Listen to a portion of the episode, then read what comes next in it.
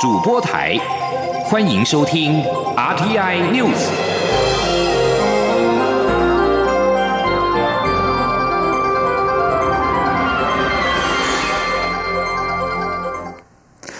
各位好，我是张翠华，欢迎收听这节央广主播台提供给您的 RTI News。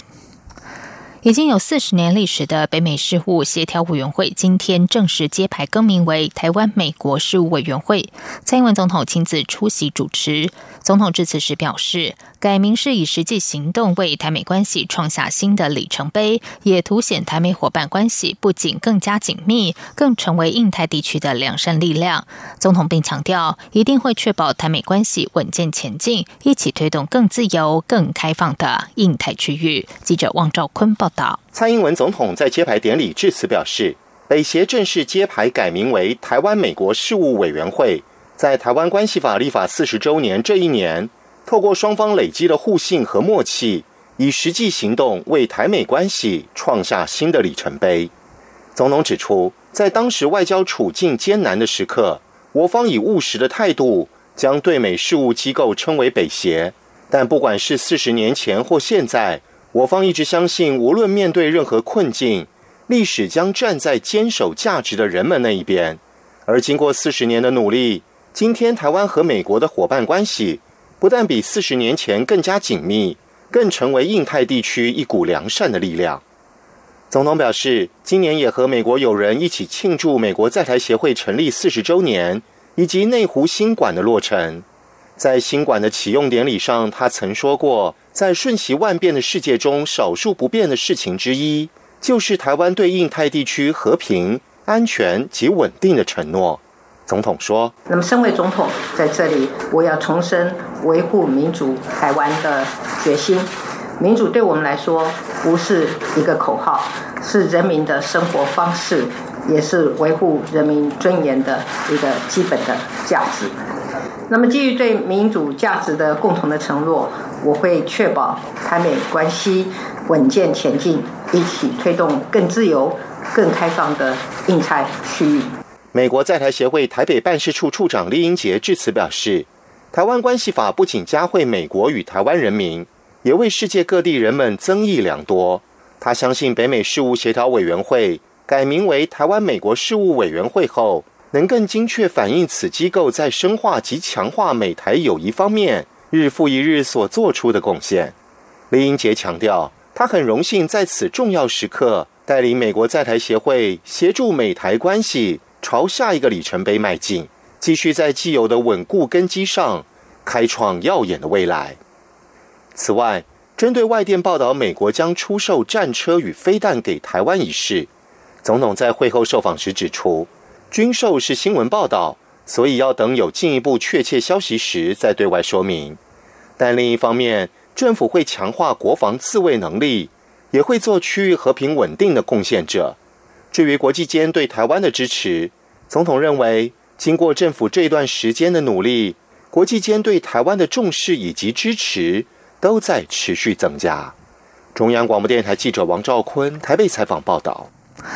原本有意投入国民党内总统初选的立委王金平，今天上午宣布不参加初选。至于是否会脱党参选到底，王金平没有正面答复，只说时间还早。王金平表示，与其参加奇奇怪怪的初选，不如请走基层，随时应应时事，接受党、人民或社会的召唤。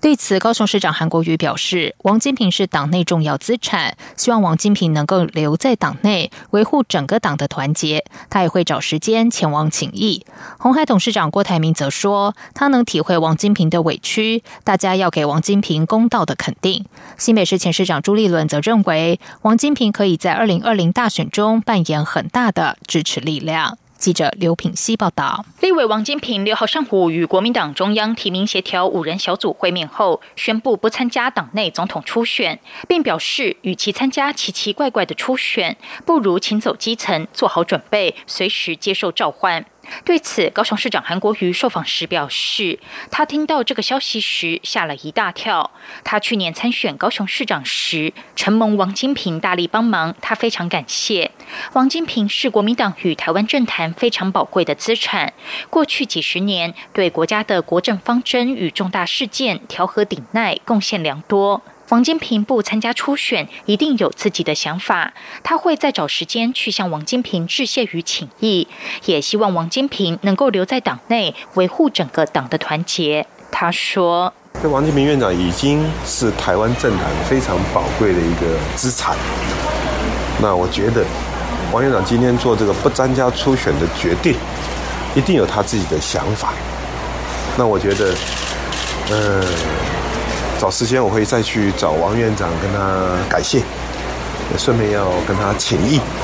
红海董事长郭台铭则发出声明表示，王金平去年对高雄市长选举对国民党的协助，大家都看在眼里，大家要给王金平公道的肯定。他和王金平是关公兄弟，遵循忠义精神，他能体会王金平的委屈。他并强调，王金平是党的重要资产，可以整合丰富人脉处理问题。王金平选择下乡请走，相信可以为明年国民党的胜选续。积更多能量，国民党应该要团结，一个也不能少。新北市前市长朱立伦表示，他尊重王金平的决定。对于是否认为王金平可能脱党参选，朱立伦认为不会。他表示，王金平是国民党的大佬，未来在二零二零总统大选中也会扮演一定的角色，可以作为很大的支持力量。央广记者刘品熙的采访报道。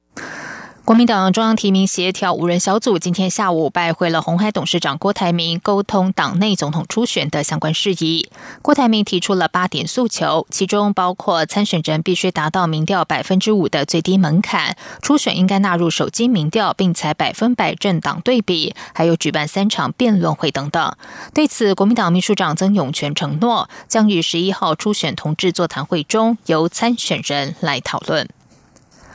民进党总统初选十号将会进行初选民调。民进党今天下午邀请登记初选的蔡英文总统以及行政院前院长赖清德阵营代表到党中央查验母体抽样程式，并在双方代表的见证下抽出民调所要使用的二十五套样本，随后封存留用。民进党秘书长罗文嘉强调，抽样过程还有抽样母体已经经双方确认无误，绝对没有任何调包舞弊的可能。记者刘玉秋报道。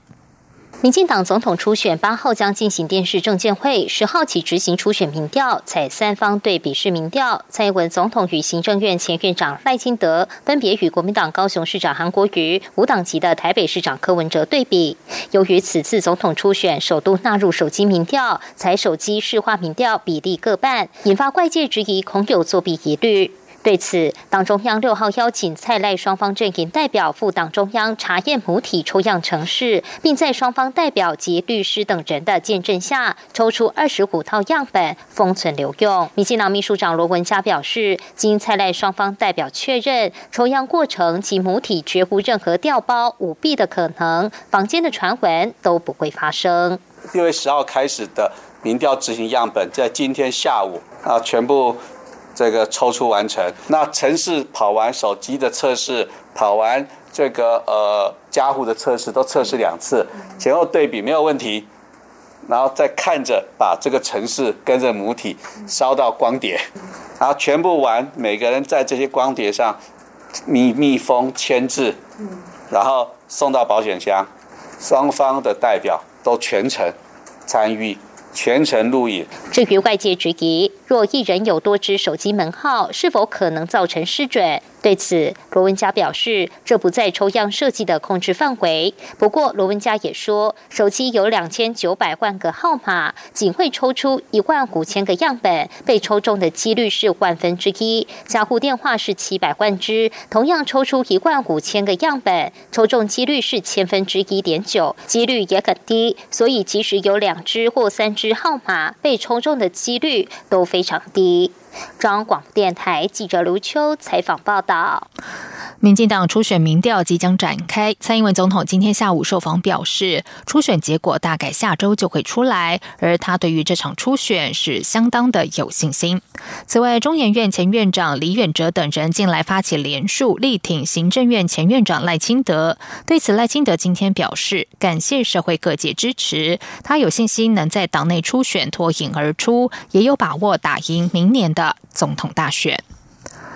继续来关心的是，台铁一零二一普悠马事故，经宜兰地检署历时半年多的侦查之后，终于在今天侦结。检方将依业务过失致死罪，将涉案的司机员尤振仲、台铁机务处副处长柳灿华、调度所长吴荣清三人提起公诉。对此，交通部政务次长王国才受访表示，这和行政院先前完成的调查结果一致，因此交通部尊重检方这项调查还有起诉的决定。记者吴立军报道。台铁北回线普悠马列车第四六三二车次，去年十月二十一号行经宜兰新马车站大弯道时，以高达一百四十公里的时速冲撞月台，造成八节列车翻覆出轨，以及车上三百六十六人中十八死十三重伤，以及两百八十五人轻伤的重大惨剧。宜兰地检署侦办七个多月后，终于在端午节前侦结。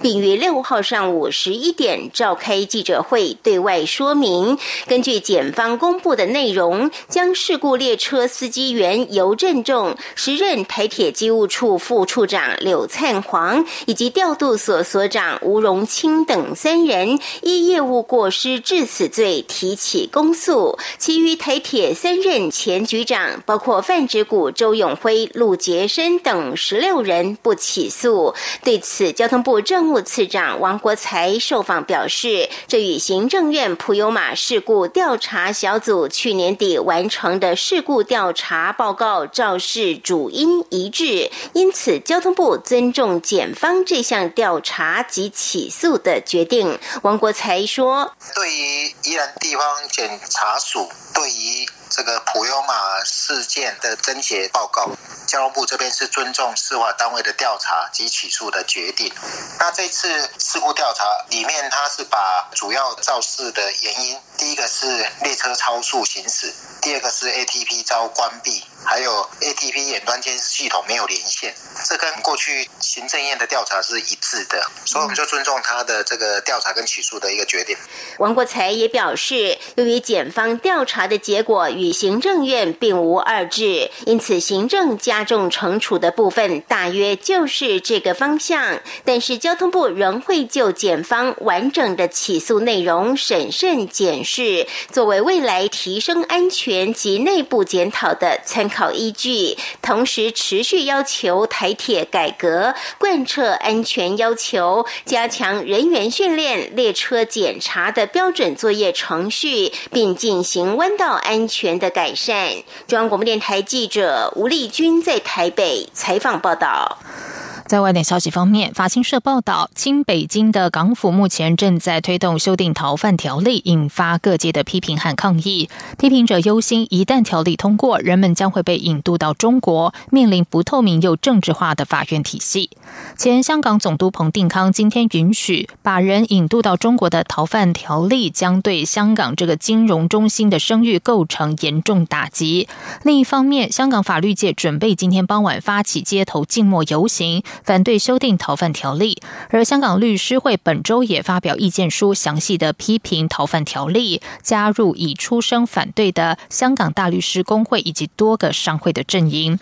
大公报今天报道，香港行政长官林郑月娥先后约见了一百多名的外国驻港使以及外国商会代表，说明这次修法的背景还有考虑，而且还解释修法后对被移交者的保障措施。在泰国国会选出军事执政团领袖帕拉育为文政总理之后，帕拉育今天呼吁全国团结，同时感谢国会议员的支持。帕拉育在二零一四年泰国军事政变后上台成为总理，泰国国会在五号举行总理选举，结果由公民力量党联盟支持的帕拉育以五百票对两百四十四票击败以维泰党为首的民主联盟支持的未来前进党党魁他纳通，成为文人总理。泰国政府发言人维拉琼表示，新当选总理的帕拉育希望和所有泰国人民共同携手，带领泰国向前迈进。不过，也有不少泰国选民在推特上以“安息吧泰国”以及“不是我的总理”等主题标签，表达他们的失望。这里是中央广播电台台湾之音。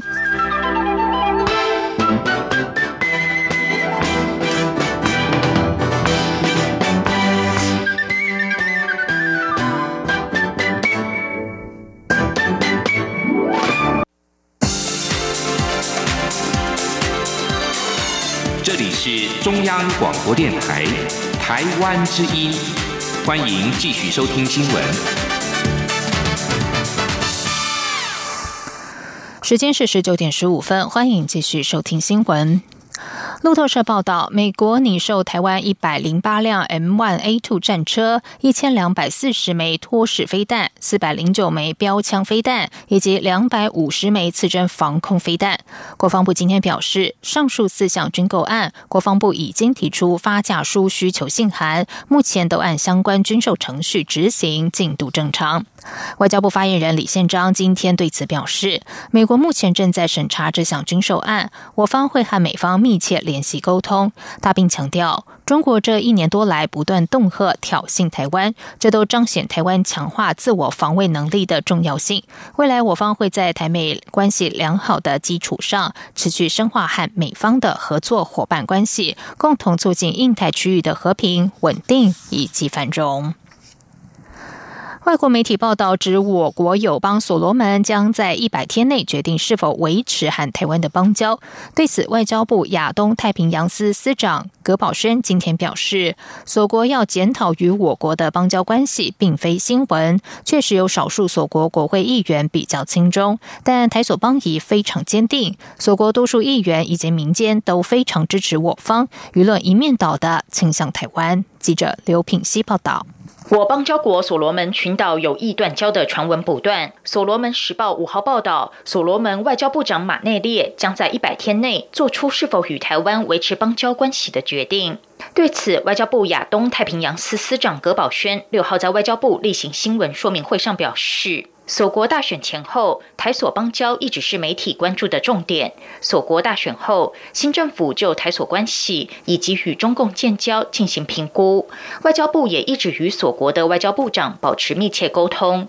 也知道锁国要检讨两国的邦交关系，这并非新闻。不过，媒体报道锁国将在一百天内做出决定，这是过去所没有过的讲法。主要是因为锁国新政府有百日新政，要就各项政策方面进行评估，媒体可能因此将百日新政与邦交检讨两者连结，因此不知道所国政府是否会在五六十天内就做决定，或是一两年后才做决定。葛宝轩指出，台湾与所国关系非常坚定，确实有少数的所国国会议员比较轻中，但国会多数以及所国民间都非常支持台湾。他说。比例我不敢讲了哦，那个，但是这个亲中呃亲中的话就是非常少数哦，我们可以讲说非常少数了哈，我们也知道是谁哦，就非常少数，但是我们的次数是非常高的，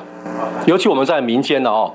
我想呃各位呃可以去看哦，关注就是从那选后选前选后啊，一直到现在的所国的媒体的报道啊，所国媒体报道，所国的舆论。啊，几乎我呃，当然是有少数一两位这个媒体人，当然是啊，跟对方比较亲，但是整个基本上整个舆论是一面倒，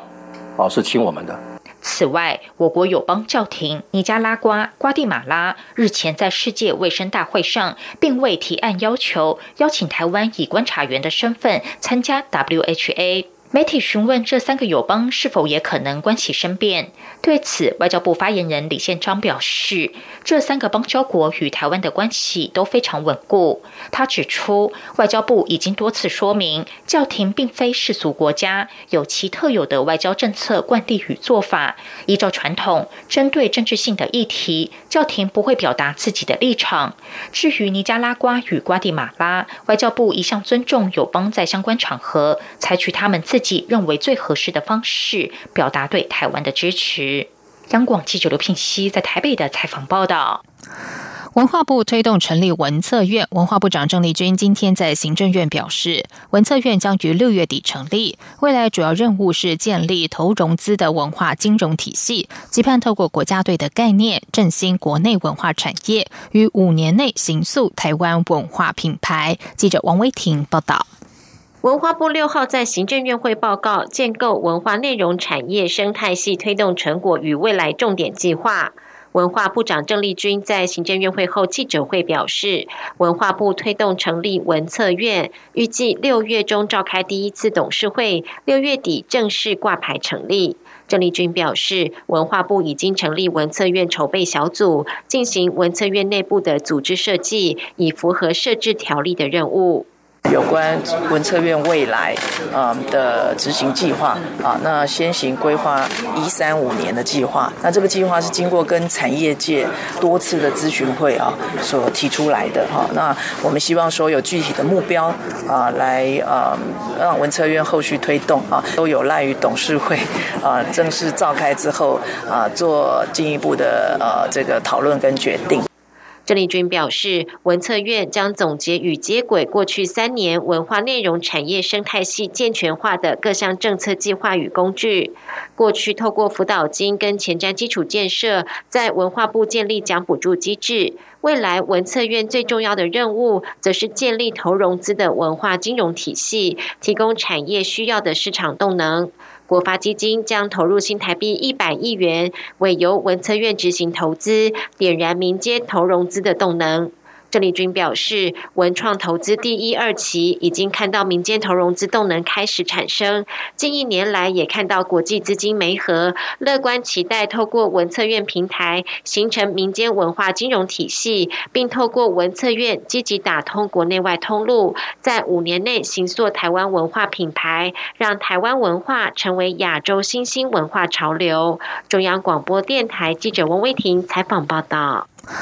桃园市空服员职业工会从五月十三号发动罢工投票，迄今已经有四千多名的会员投票，其中更有三千多名长荣空服员前往投票。超高的投票率已经远远超过工会当初设下的罢工双门槛。工会也将于明天上午开始开票，并且全程录影，同时邀请主管机关到场见证，以招公信。记者吴丽君报道。空服员工会发动的罢工投票已于六号晚间六点截止，其中长荣分会投票率超过九成，共三千多名长荣空服员投票；华航分会也有超过一千名空服员前往投票。由于工会承诺需拿下全体会员过半同意的两千九百六十七票，以及长荣分会八成同意的两千六百二十一票，才会正式发。动实质罢工行动，因此这一项超高投票率已远远超过工会当初设下的罢工双门槛。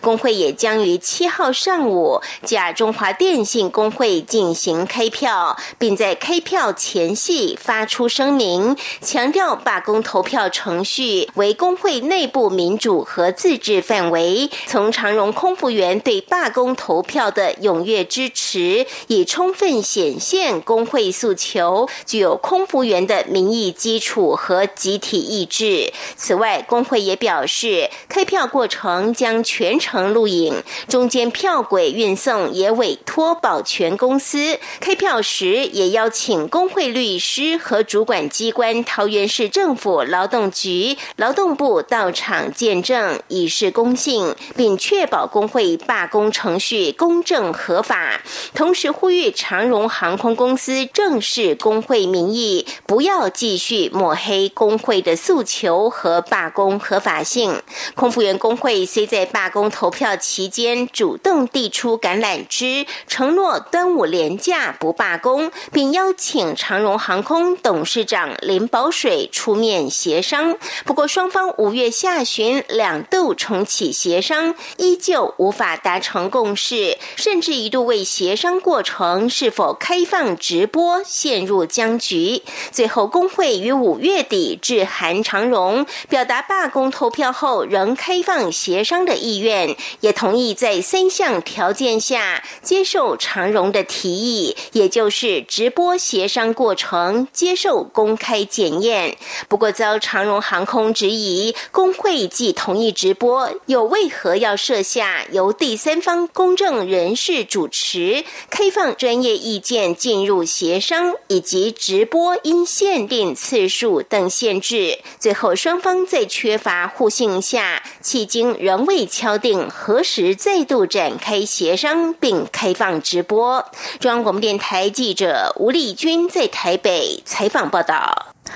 美中贸易战越演越烈，美中两国隔空互呛。正在欧洲访问的美国总统川普今天再度放话，只可以另对价值三千亿美元的中国输美商品加征关税。台北股市投资人担忧贸易战的后续变化，在端午长假前的操作转趋保守。台股今天中场收一万零四百零九点，下跌五十二点，跌幅百分之零点五，而周线则是收黑，下跌。八十九点，跌幅百分之零点八。此外，受到美中贸易战还有美墨关税谈判的干扰，台北股市近期人气退潮，而外资在这周以来四天交易日只有一天是买超的，卖超达到四百多亿。新台币对美元的汇价走势区别，六号收盘价为三十一点四零二元，贬值了一点二分。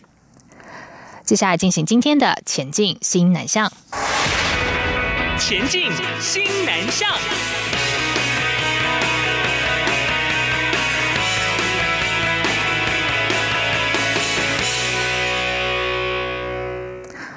伊斯兰教的斋戒月结束，昨天起开始进入开斋节。三军总医院今天也在内湖院区举办了穆斯林开斋节庆典活动，向院内为数不少的穆斯林外籍看护工致意，并且宣誓三总将持续落实穆斯林友善医疗环境。记者江昭伦报道：今年五月六号到六月四号是伊斯兰教为期三十天的斋戒月，五号开始进入开斋节。三军总医院的印尼看护工人数有近两百人之多。三军总医院六号特别与国防大学竹马库志工团合作，在内湖院区举办穆斯林开斋节庆典，并邀请印尼驻台办事处共襄盛举。由投资部代表与三军总医院副院长陈振荣等人，在复健部与门诊大厅沿路发放穆斯林习惯于开斋所食用的野枣给院内看护工。陈振荣表示，三总从二零一六年开始就在内湖院区设置多元文化图书馆。提供印、非、泰、越等国文字书籍，满足院内外籍看护工阅读需求。今年则是第一次举办开斋节活动，目的是向这些穆斯林看护工表达感谢之意，也让本国籍医护同仁和民众更认识穆斯林文化。未来也会规划建制穆斯林祈祷室，打造穆斯林友善医疗环境。陈正荣说：“呃，请我们这些呃来自马来西亚跟印尼的这些侨生同学呢，来协助我们。”对这些猪肉制品的这个辨识跟整理，避免这些穆斯林的这个看护来误食。那同时，我们对于这个祈祷室的建立呢，还有相关穆斯林这些看护他们需要的一些友善的环境呢，我们都会陆续的建。在台湾从事看护工作的印尼看护工 Lina 说：“这是他第一次在台湾医院看到庆祝开斋节活动，真的很感动。”对他们有很大的抚慰效果。Lina 说：“虽然我们没有在跟那个在印尼跟家人一起过在这个，所以有这个活动，很感动，很感谢。对啊，第一次啊，我来台湾这么久，这个第一次真的。”詹总积极推动穆斯林友善医疗环境，幕后重要推手为国防医学大学如马虎志工团。成员之一的陈伯廷指出，台湾迈入高龄化社会，由东南亚国家引介外籍看护工已经行之有年，在许多医院都可以看到他们的身影。其中又以信仰伊斯兰教的印尼籍看护工居多。这些人在生活或信仰上的需求应该被重视。他们希望透过开斋节庆典活动，让更多人重视相关议题。中国电台记者张超伦台北采访报道。金管会配合新南向政策，鼓励银行对国内企业及当地台商提供投资或是拓展业务所需的资金。行政院长苏贞昌今天在院会表示，到今年四月为止，授信总额已经突破新台币一兆元，成效良好。苏奎说，金管会和经济部等部门合作，透过提供企业融资、协助筹资、直接投资以及创投等多元方式，支援实体经济，促进金融发展。不但中小企业放款余额及占全体企业放款比率逐年攀升，本国银行对五加二产业的放款，去年也较二零一七年再增加两千亿。此外，到今年四月，对新南向国家授信总额也已经突破了一兆元，成效良好。苏贞昌表示，今年加强办理中小企业放款方案，新增贷款户数成长考核指标，以及小型新创企业融资特别奖，有效引导金融机构协助更多的中小企业以及小型新创企业取得营运资金，请金管会和各部会持续合作，积极的推动。以上新闻由张旭华编辑播报，这里是中央广播电台台湾之音。